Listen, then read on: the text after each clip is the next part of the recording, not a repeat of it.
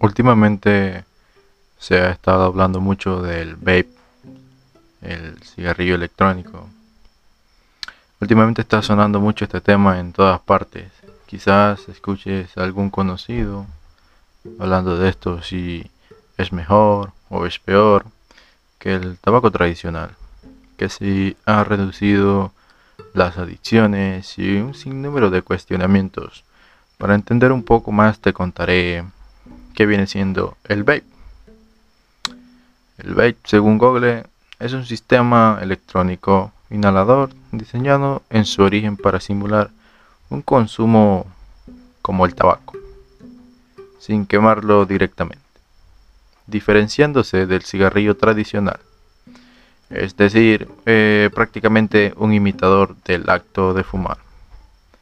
Pero esto es novedoso. ¿De dónde se origina este nombre o palabra? Este invento es una invención, valga la redundancia, del farmacéutico chino Hong Li, quien cerca del año 2003 patentó el primer cigarrillo basado en la electrónica de la nicotina. Al año siguiente, Lee fue la primera persona en fabricar y vender este producto, por primera vez en el mercado, mercado chino y luego a nivel nacional, internacional.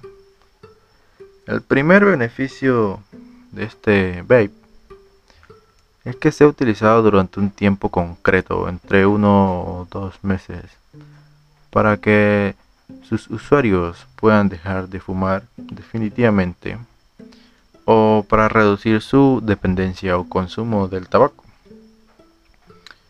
Puede decirse que esto ha generado un sinnúmero de ventajas con respecto al tabaco tradicional. Entre estas supuestas ventajas tenemos la exposición a sustancias que no son químicamente menores, que son químicamente menores a las que puede producir el comúnmente conocido tabaco. En principio parecen menos tóxicas que las presentes en un cigarrillo convencional. Esto también se le adiciona que no amarilla los dientes, no causa un mal olor y es menos contaminante. También puede decirse que es más barato. El humo parece ser menos tóxico. La verdad yo te hago una pregunta. ¿Crees que esto sea una moda? ¿Que muy pronto se acabe? ¿O las personas interesadas en el tema se aburran del mismo? En mi parte yo creo que es muy pronto para saber el futuro de estos vape. Aunque se vea muy interesante, la verdad ya se ha prohibido en varios países. Ciertamente, aquí en Panamá, recientemente se ha prohibido con el proyecto de ley 178, el cual recientemente fue aprobado en la Asamblea Nacional.